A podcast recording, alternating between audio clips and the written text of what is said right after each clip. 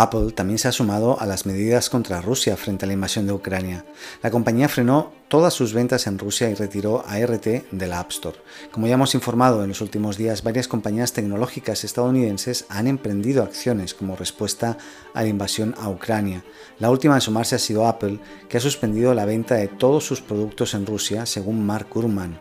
Además, los de Cupertino tomaron medidas para evitar la difusión de propaganda, pues retiraron las aplicaciones de Russia Today, RT, y Sputnik de la App Store. Esto lo hicieron en casi todo el mundo, salvo en la Rusia.